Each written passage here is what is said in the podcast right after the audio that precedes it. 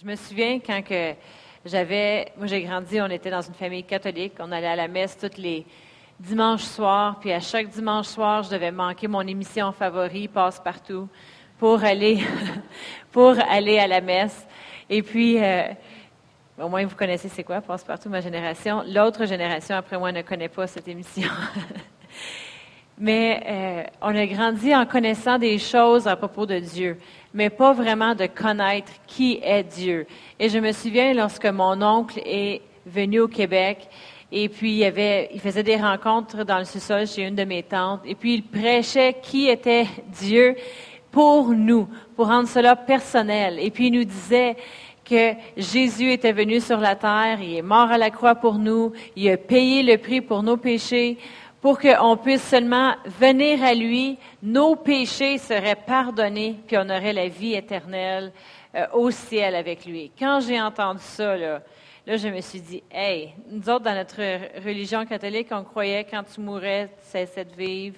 Euh, tous les péchés, les mauvaises choses qu'on aurait faites, on, on essayait d'être pardonnés, puis on, on les portait encore. Puis j'avais juste sept ans. Quel péché que j'aurais pu avoir fait? Ben, si vous connaissez ma cousine Louise, vous pouvez vous imaginer que je me tenais avec, alors c'est de sa faute si je faisais des mauvais coups.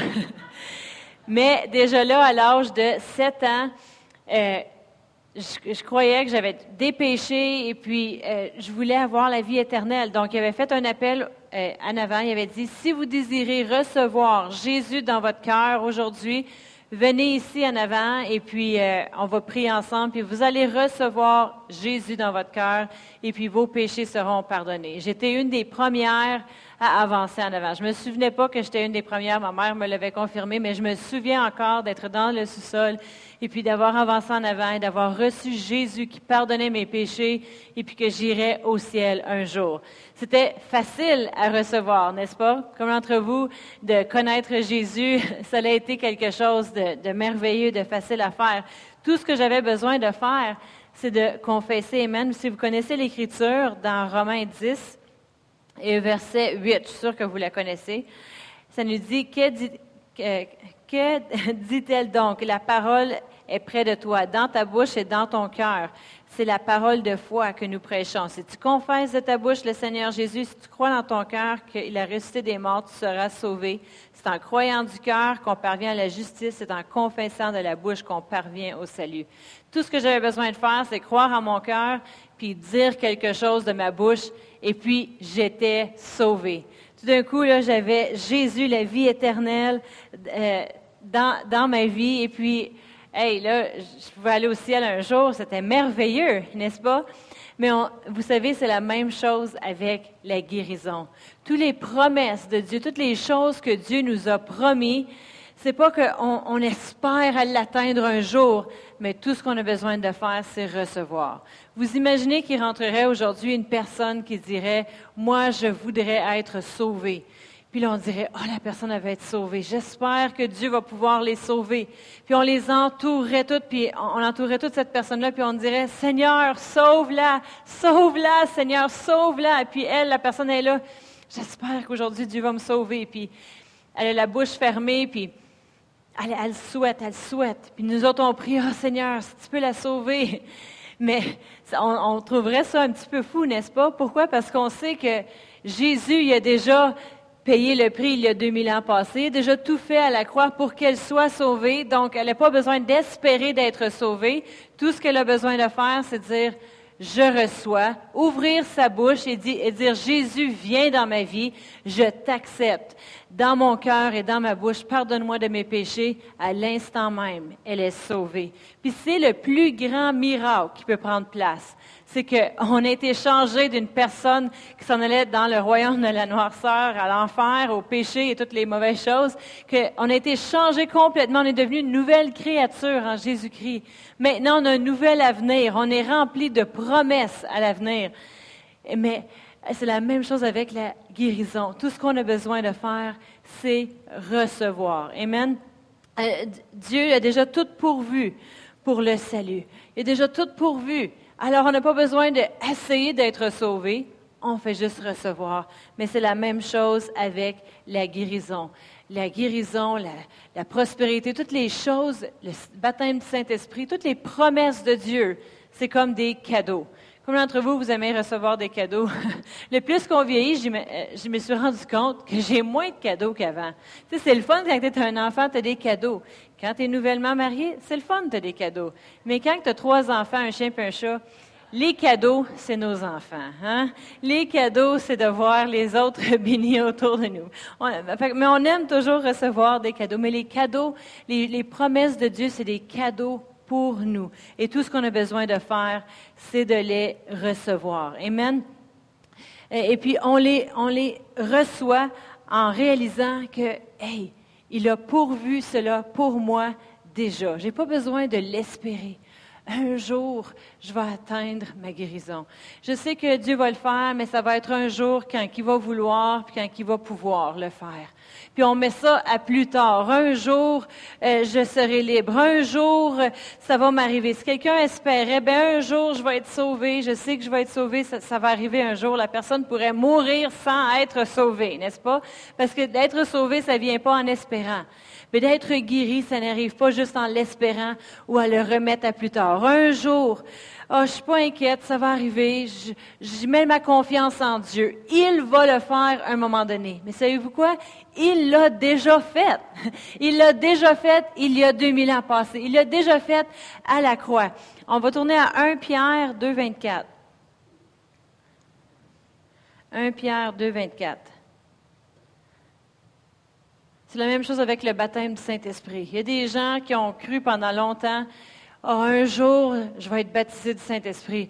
Un jour, euh, le Saint-Esprit va venir sur moi, puis je vais pouvoir parler en langue. J'ai parlé à plusieurs personnes avec la jeunesse et avec les gens dans l'Église qui espéraient qu'un jour ils puissent recevoir le baptême du Saint-Esprit.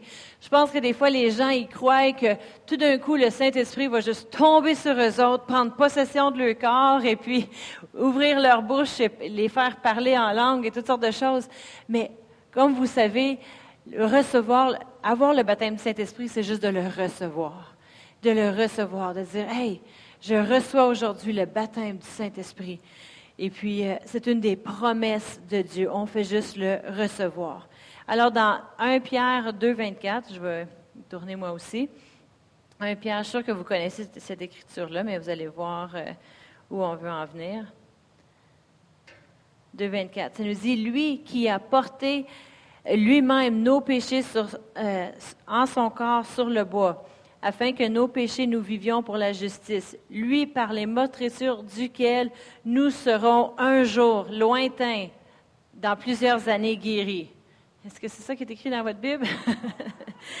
nous avons été guéris. C'est On l'a été guéri. Quand il est mort à la croix pour nous, il a porté cela pour qu'on puisse avoir cette partie-là aussi de la promesse avec notre salut, la guérison. Il l'a pourvu en même temps. Il dit non seulement je veux qu'il soit sauvé, qu'il vienne me rejoindre au ciel, mais je veux qu'il vive le ciel sur la terre, un petit aperçu avant de se rendre, puis qu'il soit déjà dans la guérison. Le prix, il a déjà été payé pour notre guérison. Amen. On, c'est déjà fait, c'est dans le passé, c'est pas un jour je le souhaite. Et il y en a des gens qui vont dire, tu sais, je sais que Dieu va le faire dans son temps à lui. Là, je m'inquiète pas de rien. C'est correct, tu n'es pas inquiète, mais tu portes quelque chose que tu ne devrais pas porter. Tu es en train de payer un prix qui a déjà été payé pour toi. Alors, le prix a déjà été payé. Combien d'entre vous, c'est déjà arrivé pour vous de payer pour quelque chose, ensuite vous recevez une facture, comme de quoi que ça n'a pas été payé? Peut-être que tu as acheté quelque chose au magasin ou tu as commandé quelque chose par Internet, puis là, tu reçois une deuxième facture comme de quoi que c'est pas payé. Puis tu dis, hey, j'ai mes preuves, j'ai mon reçu, j'ai mes choses. Comment ça se fait que je reçois une facture? Mais est-ce que vous trouverez ça un petit peu niaiseux de dire, bon, ben, je vais le payer, là, comme ça, j'aurai pas de problème avec personne. Moi, payer une deuxième fois la facture. je pense que ça ne tente pas de faire ça, n'est-ce pas? Nous, on vient de déménager dernièrement on était dans une maison de ville, et puis pour tous ceux qui sont, je considère une maison de ville comme un appartement, alors euh, on a juste connu ça avec nos enfants. là, on voulait une maison seule. Et là, on est vraiment seul. On est dans le bois, loin de tout le monde. non, c'est pas tant que ça. Mais une maison seule pour que les enfants quand ils commencent à grimper un par-dessus l'autre, on peut juste ouvrir la porte puis dire allez vous perdre dans le bois quelque part. Mais non, pas qu'ils se perdent. Mais euh, alors, on a, on a euh, passé chez le notaire, on a tout payé nos choses. Puis comme que vous savez, si vous avez déjà fait une vente de maison ou acheté une nouvelle maison, quand que tu passes chez le notaire, c'est la dernière scène qui est payée. Toutes tes taxes que tu avais à payer ou que tu n'as pas payé ou que tu devrais payer, il faut que tu les payes. Toutes les choses, toutes les, toutes les personnes qui doivent être payées sont payées cette journée-là. Après ça, il n'y a plus un mot à dire dans rien. Amen. Alors, on avait tout payé nos affaires, mais après ça, on reçoit une facture d'une taxe que on doit euh, payer des taxes scolaires sur la maison où ce qu'on restait avant pour euh, l'année 2017. Mais écoute, penses-tu que je vais dire, ah ben, moi la payer? Dans le fond, le gouvernement, je sais qu'il veut recevoir son argent. Écoute, je l'ai déjà payé. Je suis passé chez le notaire, je l'ai payé, puis j'ai même payé déjà la taxe pour euh, la taxe scolaire pour notre nouvelle place, parce qu'on devrait la payer jusqu'en juin, vu que c'est on fait toutes nos, les factures. Alors, pourquoi que je payerais pour quelque chose qui a déjà été payé? C'est sûrement une erreur en quelque part, n'est-ce pas? Alors, je ne vais pas repayer quelque chose qui a déjà été payé. Est-ce que vous êtes d'accord avec moi? Mais c'est la même chose avec la guérison. Pourquoi qu'on porterait la maladie? On porterait, on endurerait quelque chose, le prix a déjà été payé. C'est comme si je prends la facture puis je la paye une deuxième fois puis je vais dire, ah ben, moi juste le payer, là, tu sais, dans le fond. Moi juste le payer après ça, oh, j'aimerais ça avoir de l'argent. Moi juste le payer encore. Oh, j'aimerais ça. Mais non, ça marche pas comme ça, n'est-ce pas? Mais avec la guérison, c'est la même chose. Jésus a payé le prix ultime à la croix pour nous autres. Il a, été euh, mis à la croix. Puis dans euh, Ésaïe 53, si vous voulez, on peut le relire ensemble, regarde tout le prix qui a été payé euh, pour nous autres. Ésaïe 53 et verset 3. Je suis sûr que vous connaissez bien ce verset. Ésaïe 53 et verset 3, c'est dit, cependant, ce sont nos souffrances qu'il a portées. On n'a pas besoin de souffrir, il l'a fait. Et c'est de nos douleurs qu'il s'est chargé. Et nous l'avons considéré comme puni, frappé de Dieu, humilié. Mais il, était blessé pour nos péchés, brisé pour nos iniquités. Le châtiment qui nous donne la paix est tombé sur lui. C'est par ses meurtrissures que nous sommes guéris. On est guéris à cause de tout ce qu'il a porté sur lui. Il aurait pu dire, ben, je vais juste mourir pour leur péché. Mais non, il a vraiment été fouetté. Il a vraiment souffert. Il a souffert déjà. La, facture est payée au complet pour notre guérison. Amen. On n'a pas besoin de la payer. Satan n'a aucun droit de remettre sur nous ce qui a déjà été payé, ce qui a déjà été mis sur Jésus. Jésus, il l'a payé. On n'a pas besoin de l'avoir et on doit refuser la maladie. Amen. Jésus l'a payé et la guérison nous appartient. Vous savez, toutes les bénédictions de Dieu, tous les cadeaux de Dieu, on dit qu'ils sont sans condition, mais vraiment sont conditionnels. Ils sont conditionnels à deux choses. Dieu, il l'a pourvu pour nous, oui, merci Seigneur, mais nous de les recevoir. Parce que les bénédictions, ils peuvent être là pour nous, mais si on ne les reçoit pas, ils vont juste être une espérance qu'un jour, j'aimerais ça l'avoir. Mais la Bible nous dit que c'est déjà pour vous, pour nous, maintenant. Amen. Maintenant. Plusieurs personnes attendent que Dieu fasse quelque chose. Un jour, j'aimerais ça. Oh, j'aimerais ça que Dieu fasse quelque chose pour moi. J'aimerais ça être sauvé. J'aimerais ça marcher dans la guérison. J'aimerais ça. Mais on peut vivre et mourir dans le j'aimerais ça. Mais ce qu'il a pourvu pour nous, c'est pour nous maintenant. Amen, qu'on le reçoive maintenant. Amen. C'est la volonté de Dieu que tous les hommes soient sauvés. Mais comment ça se fait que ce pas tous les hommes qui sont sauvés? Parce que l'homme a une responsabilité à faire. C'est quoi la responsabilité à faire pour que l'homme soit sauvé? Recevoir Jésus. Recevoir Jésus. Il ne veut pas forcer sa volonté sur chaque homme. Tu es obligé d'être sauvé, tu es obligé d'être sauvé. C'est à nous de choisir puis de le recevoir. La guérison, c'est la même chose.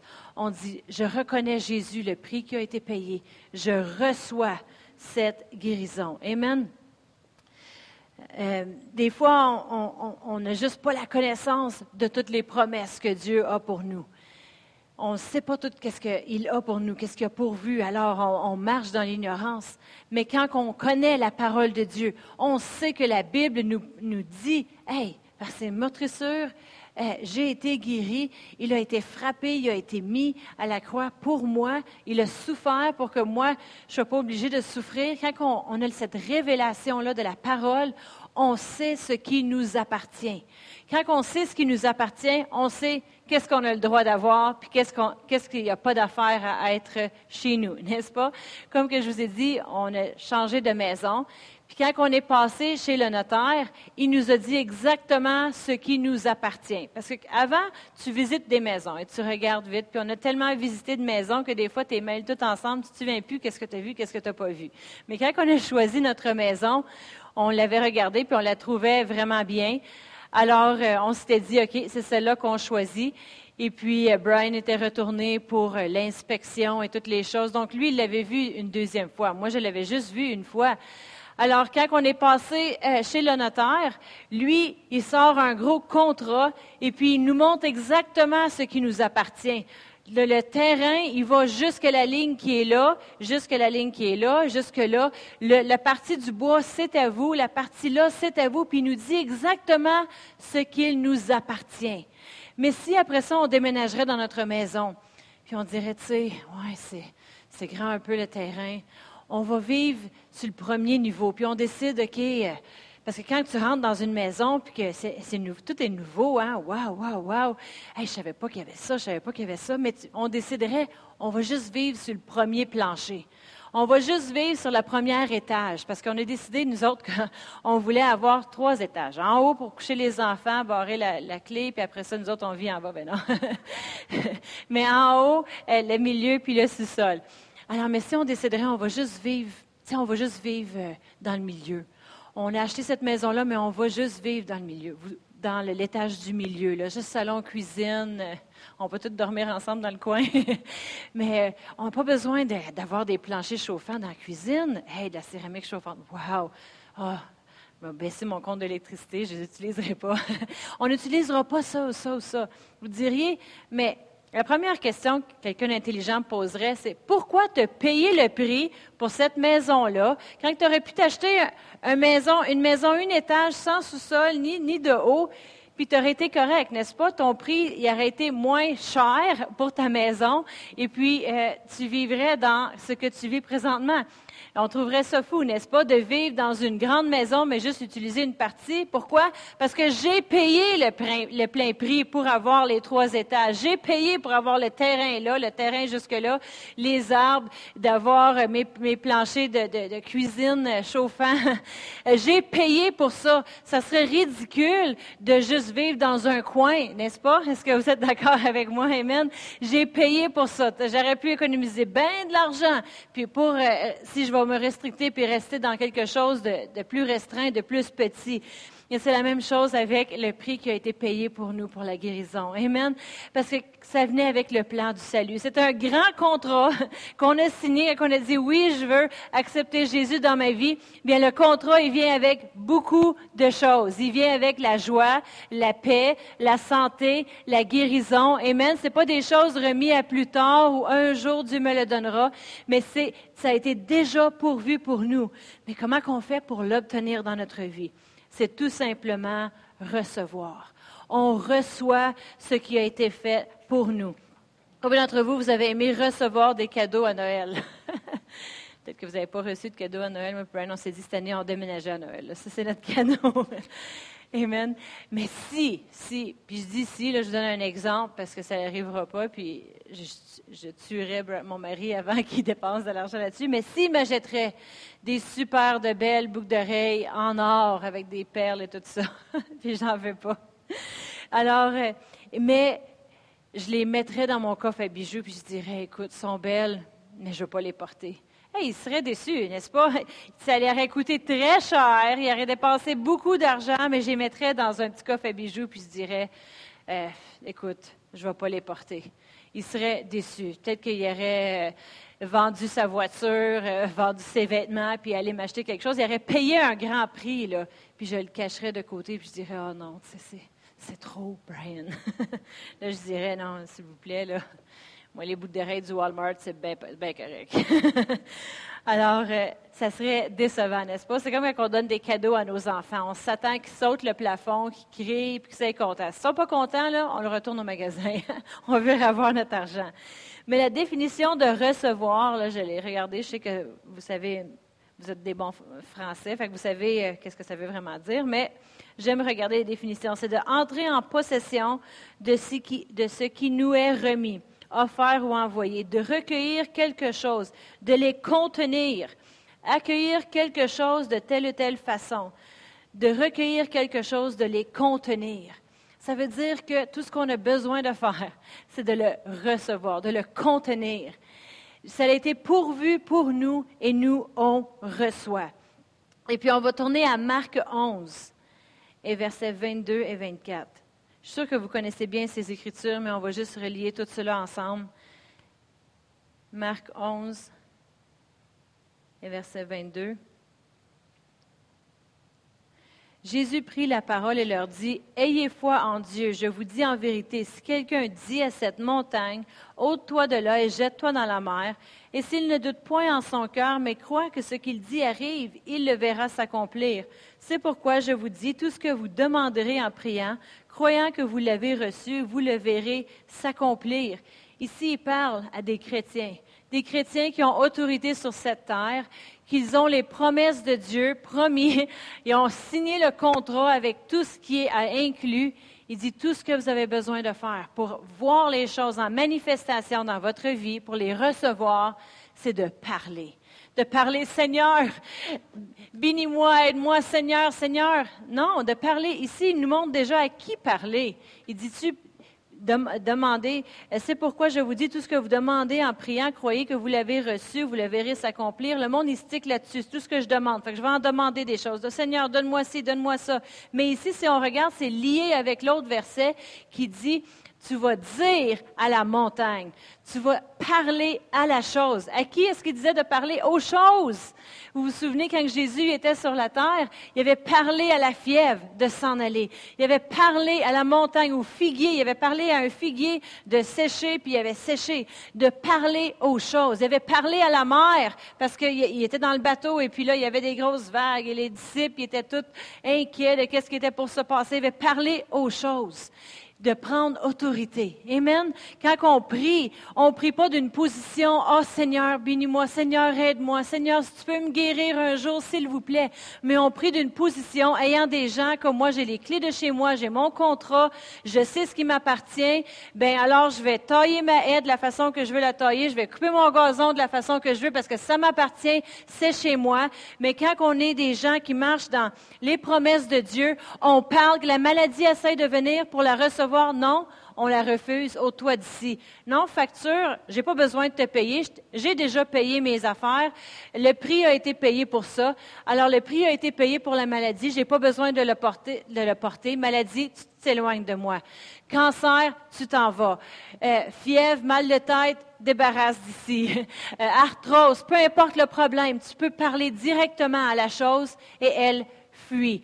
Amen. Parce que nous, on a la guérison. Alors, tout ce qui essaierait de venir, ça n'a pas d'affaire avec nous autres. Amen. S'il y avait quelqu'un qui rentrerait, imaginez un homme qui a une belle grande maison. Et puis, il est fort, il est musclé. je ne parle pas de Pastor Brian. non, c'est une joke. Mais il a des armes. Ça, je ne parle vraiment pas de lui. Là. Je suis un Américain, quelque part. Il a son fusil, son couteau, son hache. si quelqu'un rentre chez lui, attention. Mais il a toutes ses armes. Il est grand, il est fort, il a un grand terrain. Et puis là, là, lui, il a ses enfants, il a sa femme, il a une belle propriété clôturée et tout. Mais là, il y a un bandit qui réussit à sauter la clôture. Puis là, il rentre chez lui. Puis lui est là avec toutes ses armes, sa grandeur, puis il regarde. Le bandit est arrivé. Il volait ses affaires, puis il s'en va. On dirait, ben il est fou. Il doit utiliser ses armes. Il doit euh, arrêter le bandit. C'est la même chose avec nous concernant la guérison. Nous, on est des, citoyens des cieux, Amen, qui marchent, on, a tout le grand contrat de bénédiction avec le Seigneur. Nos armes, c'est quoi nos armes? C'est la parole de Dieu.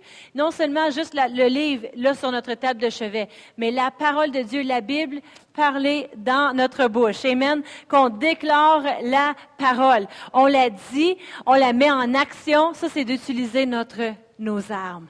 Et puis on dit non, ça l'arrête. Et on, est comme un gardien devant la porte de notre maison qui la protège. On, s'assure qu'il n'y ait pas de maladie là-dedans, qu'il n'y ait pas de problème là-dedans, qu'il n'y ait pas de chicane dans la cabane. Amen.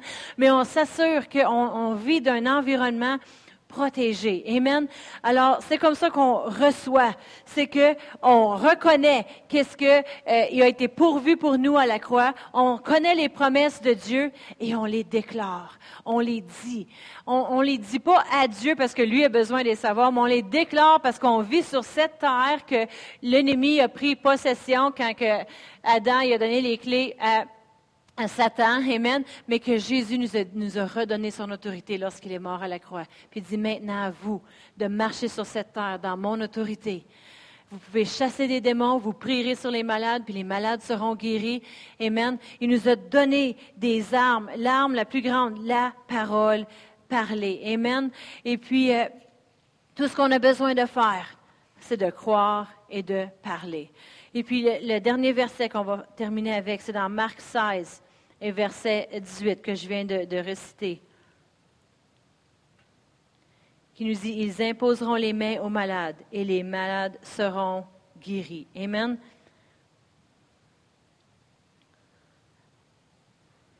Imposer les mains, c'est une autre façon. C'est pas que on n'a pas besoin. Quand Jésus était sur la terre, il ne se promenait pas juste pour imposer les mains sur le monde. Il a pratiquement même pas imposé les mains.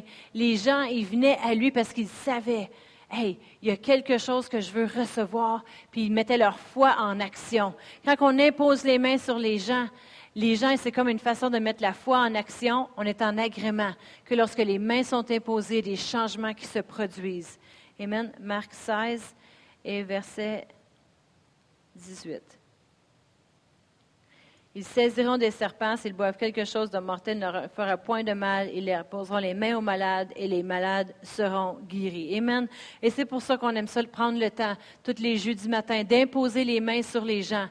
Parce qu'on croit que le point de contact de guérison, il a été déjà fait. Jésus a pourvu cette guérison-là. Mais on croit que votre foi est activée, Amen, et puis cette guérison-là se manifeste dans votre corps entier. Amen. Je vais demander, si vous voulez vous lever, on va prendre le temps ce matin d'imposer les mains, de prier sur vous. Si vous avez euh, un besoin aujourd'hui, que vous dites, euh, J'aimerais voir des changements dans telle et telle chose. Amen. On reconnaît qu'est-ce que Jésus a fait. On n'essaye pas d'un jour être guéri. On croit qu'on l'est. Quand je vais prier sur vous ce matin, je vais juste être en agrément. Je veux dire merci Seigneur que la guérison que tu as déjà pourvue pour chaque personne ici coule dans leur cœur. Ils sont guéris. Et maintenant, on fait juste se brancher en unité, activer la foi qui est déjà dans leur cœur, Seigneur, pour voir une différence dans leur vie. Amen.